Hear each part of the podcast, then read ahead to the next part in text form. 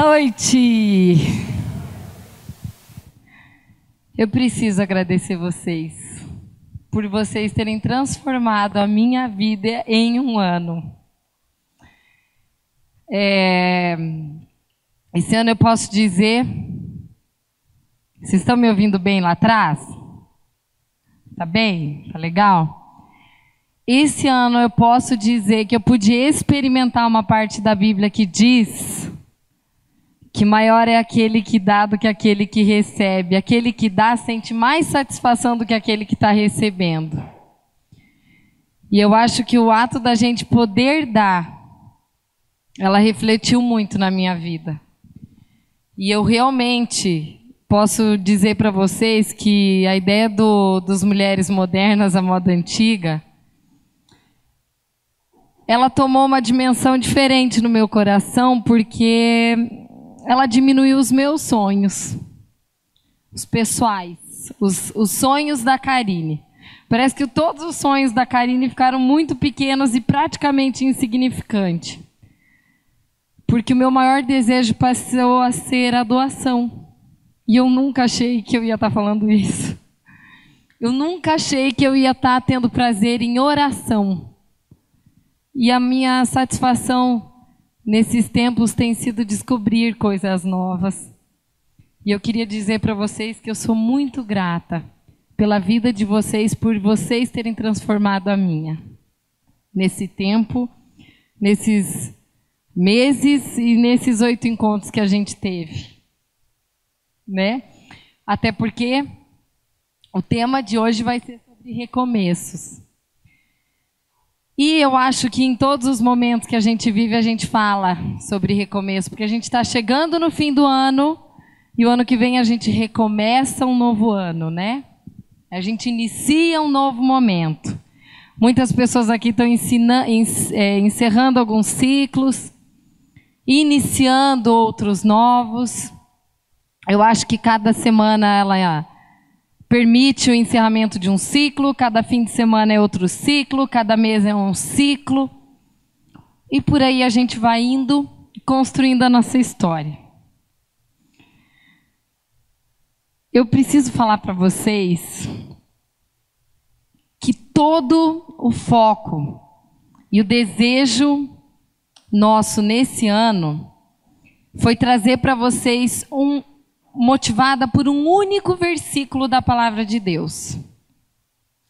Quem estava aqui no primeiro encontro pode lembrar que a gente falou a respeito de renovação de mente. Alguém que estava aqui no primeiro encontro consegue levantar a mão só para eu poder mais ou menos imaginar, porque daí eu explico um pouco do que, que eu falei. Então eu vou me situar aqui. Tem bastante, mas eu vou comentar. Primeira vez que a gente teve aqui, eu, eu comentei o seguinte: que a gente não deve se amoldar aos padrões desse mundo. E que a gente precisa renovar nossa mente para começar a pensar da maneira como Deus pensa das coisas que a gente vai sofrer muito menos. Porque essa é a vontade dele para a nossa vida. E, de alguma maneira, eu comentei aqui que Deus tem como se fosse uma rota de avião que se você está num avião e você quiser ir para um determinado destino, você coloca lá um, um, botãozinho e o avião ele vai reto naquela, naquela, naquele destino que você quer chegar. Só que se você mudar aquela rota em um grau que seja, essa pequena rota ela vai fazer você chegar numa outra cidade muito diferente daquela pela qual você queria. E no dia a dia, a nossa vida, a nossa rotina, ela é assim, sem a gente perceber, vão acontecendo coisas que a gente vai saindo daquela rotina, daquela, daquela rotinha certa, e que muitas vezes vai nos machucando e vai permitindo com que a gente sofra algumas coisas que a gente não precisaria sofrer.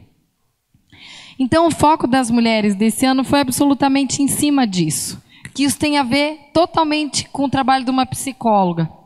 Que, que um psicólogo faz? Ele trabalha constantemente na renovação da mente daquela pessoa. A pessoa está passando por um trauma, você vai ter que tentar ajudar ela a dar uma nova leitura para aquela situação difícil. E a gente trouxe alguns temas, como feminilidade, como identidade, a gente falou sobre sabedoria para lidar com os problemas na área afetiva, a gente falou sobre talentos e dons. E todos eles tiveram um único propósito: de fazer a renovação da mente de vocês. De fazer a gente voltar a saber que nessa, nessa rota é o único caminho certo, por proteção de Deus, que a gente deve seguir, e não por escolha, não por renúncia de achar assim, ah, eu tenho que seguir porque eu tenho que obedecer. Não é só isso. É por você entender que todo cuidado que Deus tem com a vida da gente é simplesmente para nos proteger. Esses dias eu estava lendo assim, é, que Deus não tem alegria na morte de ninguém. Eu não sabia disso. Isso é renovamento. Se alguém ao meu redor morrer e eu estiver sofrendo, eu preciso pensar assim, meu Deus, mas Deus, às vezes muita gente se pergunta, né, ah, mas por que, que ele morreu? Por que, que a fulana morreu? Por que, que isso, isso, isso? Agora eu estou entendendo o que é renovamento. Renovamento é você conseguir ler a palavra de Deus e algumas coisas da palavra, elas vão ficando na tua cabeça. E às vezes você nem vai usar aquilo para aquele dia. Mas de repente, está passando por algo de angústia, você está passando por uma preocupação, por alguma situação difícil. E aí vem aquele versículo na tua cabeça. Aquilo é que vai te dar condição para você substituir o sentimento de angústia por uma, uma percepção que vai poder te auxiliar a ter inteligência emocional e sabedoria para você lidar com as coisas que te cercam, independente da, do momento de vida que você possa estar. E eu falo para vocês, às vezes é tão fácil a gente se se motivar a mudar, né? Vocês não acham? Às vezes é tão fácil a gente mudar um guarda-roupa. Às vezes é fácil mudar, sei lá, é fácil a gente se, se renovar, se, se recomeçar quando a gente se sente mais magra e começa a se sentir mais bonita. Às vezes a tua vida é fácil começar quando, quando você está amando. Só que tem uma coisa que é muito difícil de mudar. Que é justamente a mente. Sabe por que, que é difícil de mudar a mente? Porque a gente trabalha diretamente com hábitos. E hábitos são coisas que a gente repete e repete e repete. Quantas de nós não pensamos assim? Ai, mas eu não queria ter feito aquilo, mas eu, eu fiz de novo. Ou esses dias, essa semana eu ouvi uma mulher dizendo, Karine, eu fiquei 20 dias sem gritar na minha casa. E eu me senti o ser humano mais vitorioso que tinha. Só que domingo agora eu não aguentei e meti a boca nos meus filhos. E ela falando que se sentia mal por aquilo. Por quê? Porque entra numa questão de hábito. Cultura, coisas que a gente já está acostumado a fazer, ou coisas que a gente já viu alguém fazendo e a gente repete. Mudar hábitos não é fácil, né? Eu estou faz não sei quanto tempo tentando dormir meia hora menos e eu não consigo.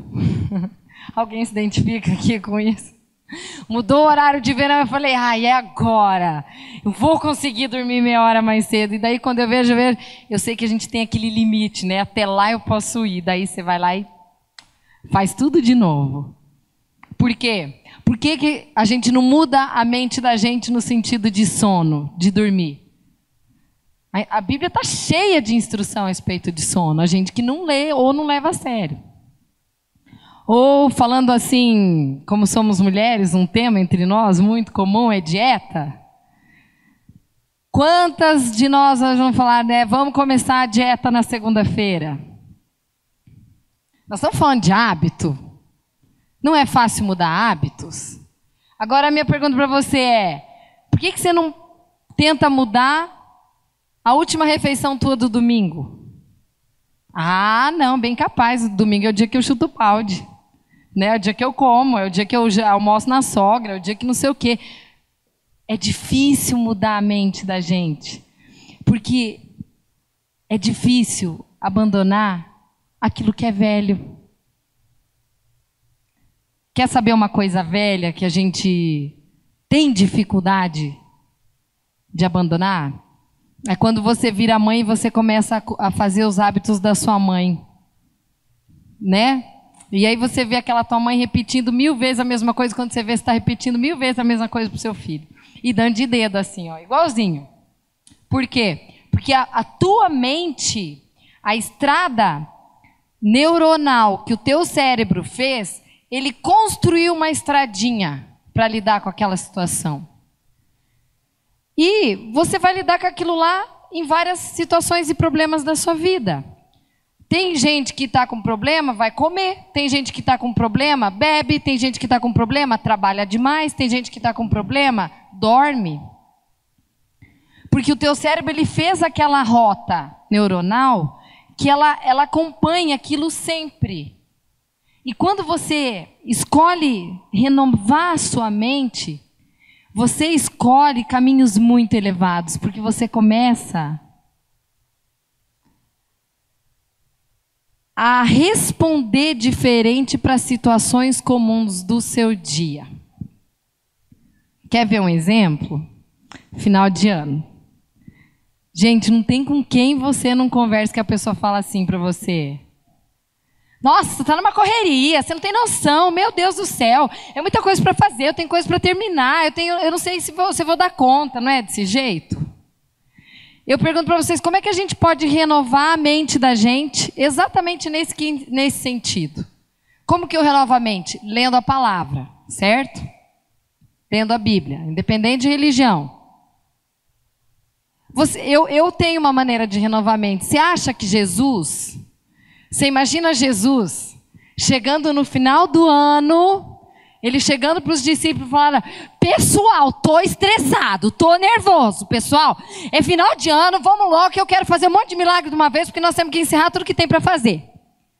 Você imagina Jesus no tamanho da sabedoria dele, estando igual a gente? miseráveis humanos. Você não imagina. Gente, a gente está tão longe, né? Nós precisamos ter estabilidade nas emoções. O teu final de ano, ele precisa ser estável. Você pode ter várias coisas para você ter que fazer. Você pode ter é, muito mais compromisso para ter que encerrar. Mas a estabilidade emocional tua, ela não pode ser carregada porque é carnaval, porque é Natal, porque é fim de ano, porque não sei o que, não sei o que, não sei o que. Porque isso é padrão humano. E tudo que é humano, ele é inferior da maneira que a gente deveria seguir ou agir para as coisas. Aposto que todo mundo aqui está preocupado com alguma coisa na vida, né? E nessa manhã eu lia, né?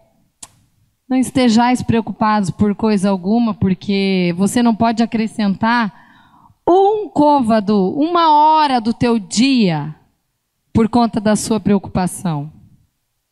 Muita gente já deve ter ouvido isso, mas eu eu eu estou no momento que na hora que eu leio uma palavra assim da Bíblia, eu leio, mas eu leio e eu, eu tento degustar ela como se ela fosse uma refeição para mim.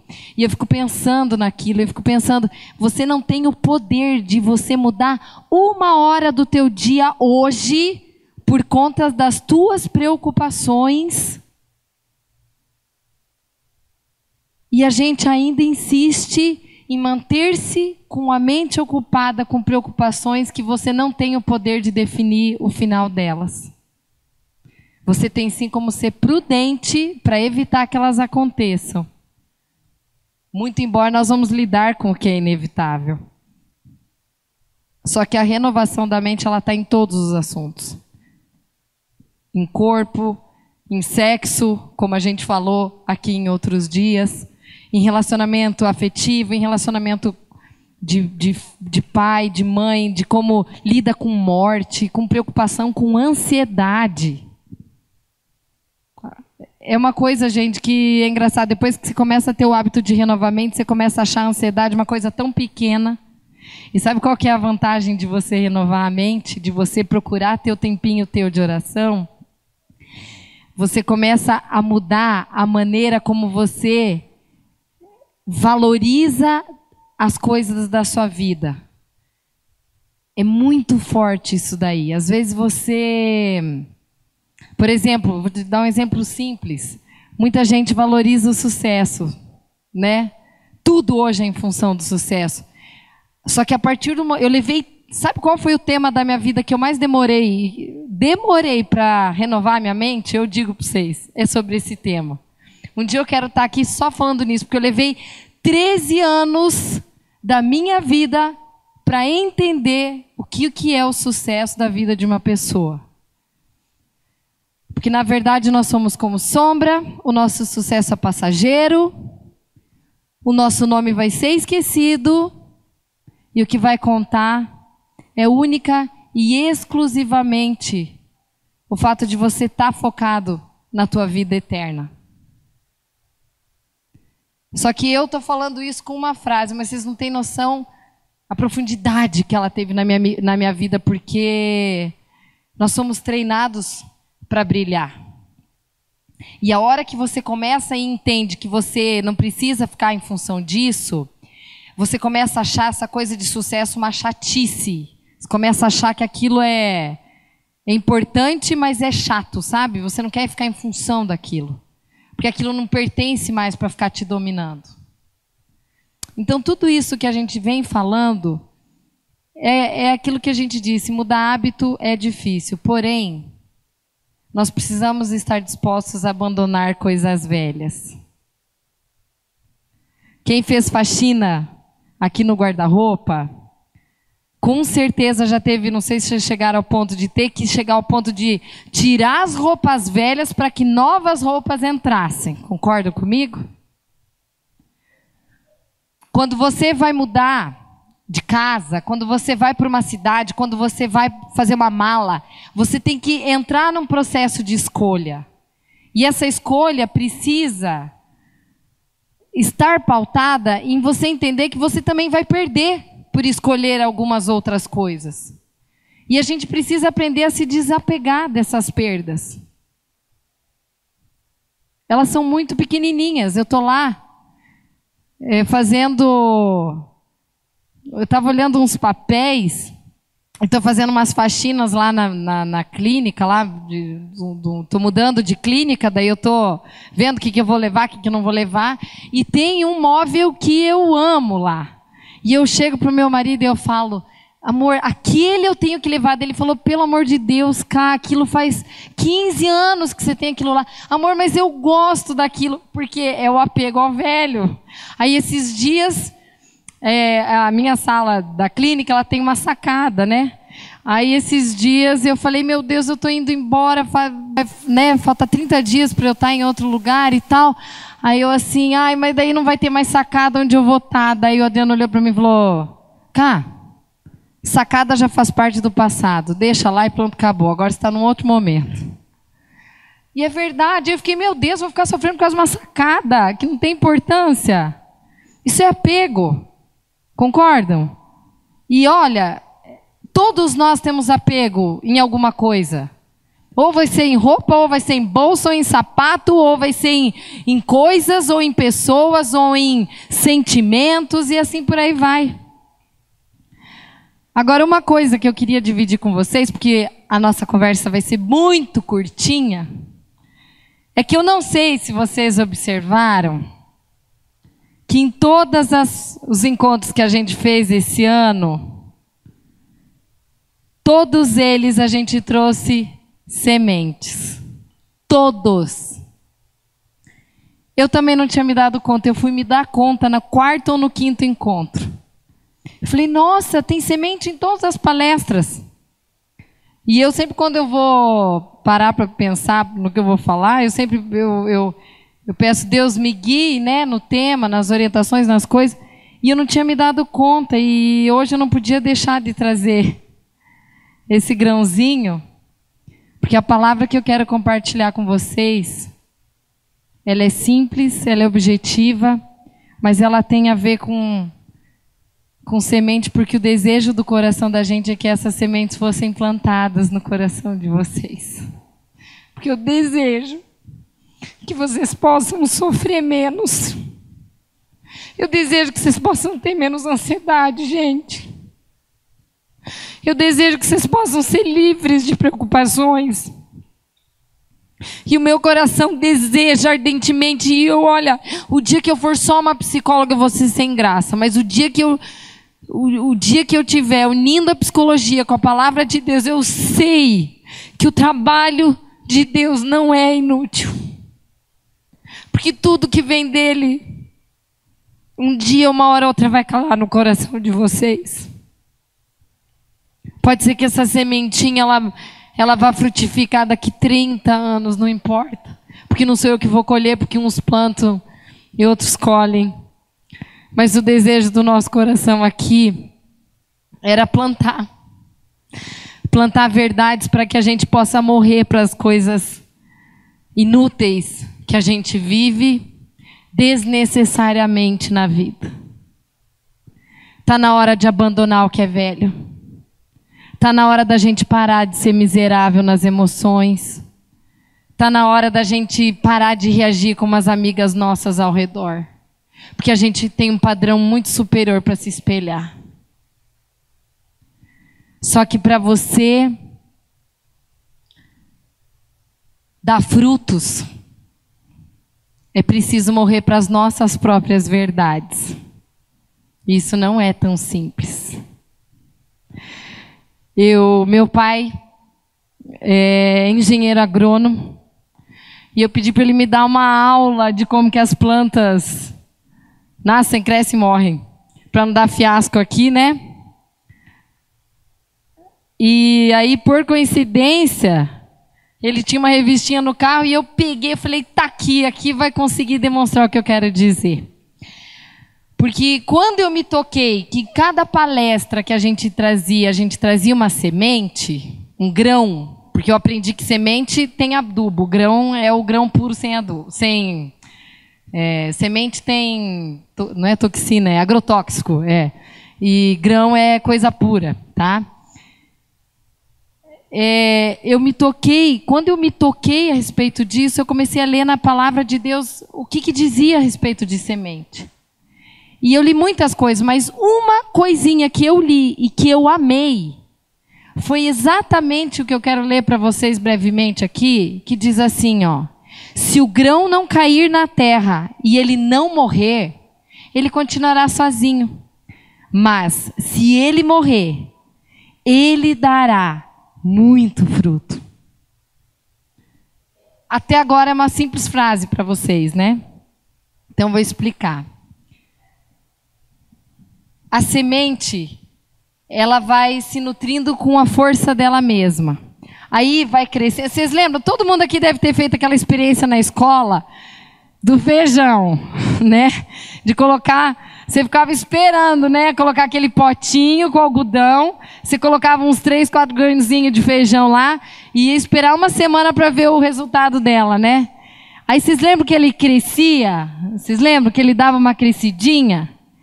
Aquela crescidinha formado, formava um cotilédone, que é como se fosse, ó, eu quero mostrar para vocês, vocês estão vendo? É isso aqui, ó, vocês estão vendo? É uma, é quase que uma proteçãozinha aqui, estão vendo?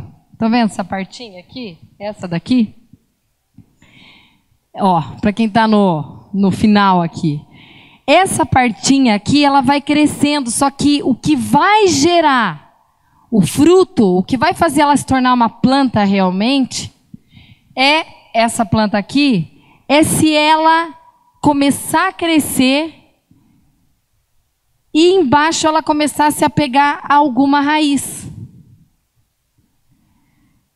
Então agora eu começo a entender que a Bíblia ensina até a respeito de como plantar soja, aqui, como plantar trigo. Porque ela, ela, ela ensina a respeito de que a hora que a semente é jogada, ela começa a fazer, ela morre para ela mesma, porque ela começa a desenvolver aquela raiz e aquela raiz ela se apega no solo. E o fato dela chupar a energia do solo, ela começa a crescer e formar a plantinha para depois virar uma árvore e frutos e assim vai. Olha que rico o que Deus está nos dizendo, gente. Ele está falando, filha, morra para as tuas verdades, como um grão, e construa suas raízes em mim. Porque a partir da hora que você morrer para as tuas próprias verdades, teus próprios achismos, pelas coisas que a gente aprendeu de casa, pelas coisas que a gente acha que são coisas que a gente precisa seguir, é a hora que você vai começar a evoluir e dar vida e trazer vida para outras pessoas. É lindo entender isso.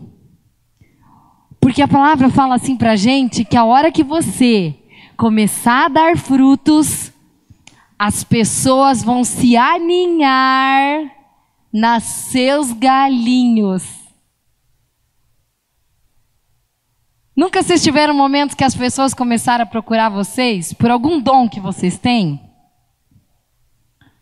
Fulana, me ajuda a fazer tal coisa aqui, porque eu acho que você faz tão bem, você sabe fazer coisa de festa tão legal. Ou procurar para dar um conselho. A partir da hora que você se esvaziar como um balão, você começa a sentir o que, que é gerar fruto. As pessoas irão até você. Não é você que vai até as pessoas mais.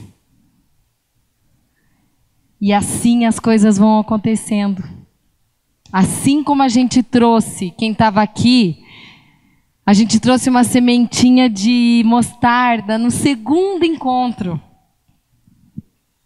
A gente trouxe uma maçã que era para dizer que é para você explorar os teus dons e os teus talentos, porque Deus falou que se você não explorar, você não você não é, você não vive o que ele quer que você vive, e ele vai usar as, as piores experiências da sua vida para fazer com que esse dom aconteça. A gente trouxe uma semente de maracujá naquele dia que a gente falou sobre crise na área afetiva. Quem lembra? Porque a gente falou que a gente tem que aprender a prolongar o nosso eu com as coisas e não querer que os nossos desejos sejam prontamente atendidos naquela hora que a gente deseja. No, na, no mês passado a gente estava falando sobre feminilidade. Lembra que eu trouxe um absorvente com uma semente de café? para a gente aprender que a menstruação nos lembra que nós somos mulheres, não somos machos das nossas casas. Que nós temos lugar e que nós nascemos para ser cuidadas, independente do fato se o teu marido é ou não é um homem cuidadoso contigo. O teu valor precisa estar com uma identidade pautada nele, não em homens. E eu falo que viver isso, sentir o que eu estou falando, ele protege você de muitas quedas na área afetiva, porque ele te fortalece na hora de uma briga conjugal. E olha só, falando sobre semente, olha aqui, que eu li, como eu peço pão nós de cada dia, né? Todo dia. Eu li assim hoje, ó. O nosso orgulho não é bom, as nossas verdades. Nossa, gente, isso aqui é tão profundo, eu ficaria uma hora aqui falando sobre quais são as verdades que a gente julga ser as melhores. Mas o ponto aqui não é esse. Mas olha só, vocês não sabem que um pouco de fermento ele faz uma, uma massa inteira ficar fermentada? Isso eu estou falando porque para você deixar com que as coisas novas aconteçam na tua vida, você precisa abandonar o que é velho. Não adianta você ter o novo e o velho junto, porque não vai dar certo. E aqui diz assim, ó, vocês não sabem que um pouco de fermento faz a massa inteira ficar velha, ó, fermentada, ó. Livrem-se do fermento velho, para que vocês sejam massa nova e cresçam sem fermento, como vocês realmente são.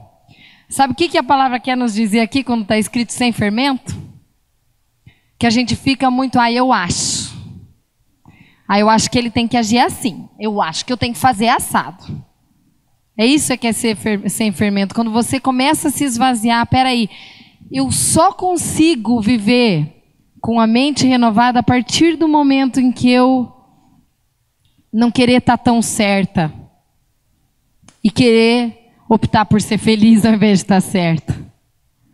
Eu não sei, mas compartilho com vocês que eu acho que isso é lei na minha vida, sabe? É, todo mundo já deve conhecer essa historinha, mas eu vou contar aqui de uma mulher que ela ela estava é, saindo de carro com o marido e eles estavam indo para um jantar na casa dos amigos e aí eles indo e o marido falou, ela falou, né? Ah, eu acho que para chegar em tal lugar você tinha que fazer tal coisa. Ele falou, não, deixa que eu sigo do jeito que eu quero seguir. E ela ficou quieta e eles foram pelo caminho errado. Chegando lá, aí ele viu que errou o caminho. Ela olhou para ele e disse assim, ele olhou para ela e falou, tá, mas, mas que saco! Se você viu que eu estava indo para o caminho errado, por que, que você não me disse? A resposta dela foi ótima. Ela falou: simples, porque eu prefiro ser feliz do que estar tá certa. Aí esses dias aconteceu não sei o que lá. Eu falei: ah, prefiro, estar tá certa do que, prefiro ser feliz do que estar tá certo. Porque você vive mais fácil, você vive, você sofre menos. Você, ai, não sei, é tudo, é tudo leve, é diferente, é diferente. Então, para a gente entender exatamente o propósito do que a gente quer dizer aqui, é exatamente nessa questão que eu quero convidar vocês a, a pensar. A Bíblia, gente, ela se apresenta da maneira mais moderna possível para a gente pensar, sentir ou formular as ideias ao nosso redor. Viver como todo mundo vive é muito antigo. É muito simples. É muito sem graça. Você achar que a tua vida precisa se pautar somente em preocupações, ansiedades, e você achar que isso é normal, eu digo para você, não é normal. Não é normal. É por isso que a gente precisa entender que começar a enxergar os caminhos elevados significa você estar disposta a abandonar os costumes velhos.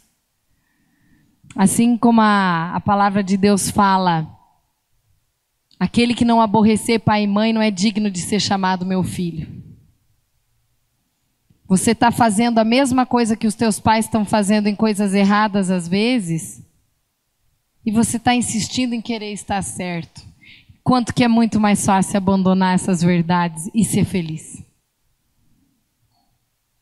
Em todos os sentidos, em padrão de educação, relacionamento conjugal, em pequenas coisas e assim por aí vai.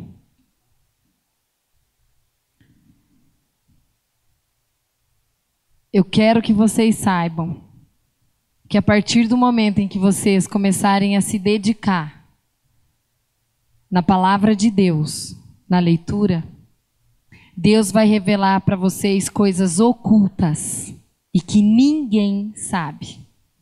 E não sou eu que estou falando, é a palavra de Deus que fala.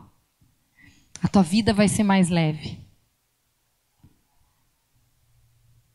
Você vai ser cercada por uma sabedoria, tal ponto que você vai transformar a vida das pessoas que estão ao teu redor. E eu falo isso, sabe por quê? Antes de praticamente encerrar, essa semana eu lá fazendo umas escolhas de papéis eu acabei olhando lá um papel de um livro, não sei se vocês conhecem, um livro na área da administração, o nome é A Lei do Triunfo. E é um livro que eu li, por isso que eu falo, a maneira que a Bíblia se apresenta, ela é mais atual e mais moderna possível. O livro que eu li, ele tem é, 900 e não sei quantas páginas, ele é grosso assim. Eu li isso quando eu tinha 17 anos. E o Napoleão Hill, que é o autor desse livro, ele fala, ele, ele investigou por 25 anos 250 mil pessoas milionárias lá nos Estados Unidos, e dessas 250 mil ele tirou uma conclusão sobre o que é, é o que fazia as pessoas a terem sucesso e, e terem, serem bem financeiramente, uma coisa assim. E a conclusão que esse homem teve, simplesmente, depois de eu ter lido 950 páginas, foi exatamente o que está escrito em Colossenses 3, 22. Depois de 25 anos, e eu não vou dizer o que, é o segredo, porque vocês que vão ler, para deixar um gostinho. Mas vocês vão resumir. Para quem quer entender um pouco desse assunto, as leis do que fazem, porque ele, o cara foi muito fantástico. Ele, ele avaliou a personalidade do Henry Ford, de, de John Kennedy, de, de várias personalidades americanas. É, é, muito sério o trabalho dele, né? E quando eu vi que eu falei, tá louco, ele levou 25 anos para comprovar uma coisa que Colossenses 3, 23 está dizendo, eu achei o máximo. Porque não quer dizer que a gente não tem que ler os outros livros, não é isso. Mas Deus começa a te dar capacidade de inteligência, conhecimento, sabedoria para você lidar com as coisas que estão ao teu redor. Por isso que a única coisa que eu quero que vocês levem é o desejo de poder se abrir para pensar de forma nova, porque esse ano se encerra. Não quero ver vocês estressadas como todo mundo. E eu quero que vocês sintam no meu coração eu, eu quero que vocês sintam o que está dentro do meu coração, que é o desejo transbordante dentro de mim de fazer com que as pessoas sofram menos. Ontem eu conversava com a Andressa Kucinski, né, Andressa? E ela falando para mim assim, Karine, tem amiga minha que está contratando babá para ficar em três períodos. Das oito ao meio-dia até às seis e das seis às dez. Gente, quando eu vi aquilo, eu falei, meu Deus, como aquilo me. Eu não era assim, eu não sei porquê, mas aquilo me entristeceu, porque eu tô, eu tô vendo gente indo para um caminho que não é pelo qual Deus protegeu, Deus quer a gente caminhando por coisas muito melhores do que isso. Mulheres que querem ser mães, mas não. querem ter filhos, mas não querem ser mães. Querem ter um marido, mas não estão afim de ser esposa. Isso me, me, me deixa triste. E se não fosse a palavra de Deus, eu falo para vocês que talvez eu não seria diferente delas.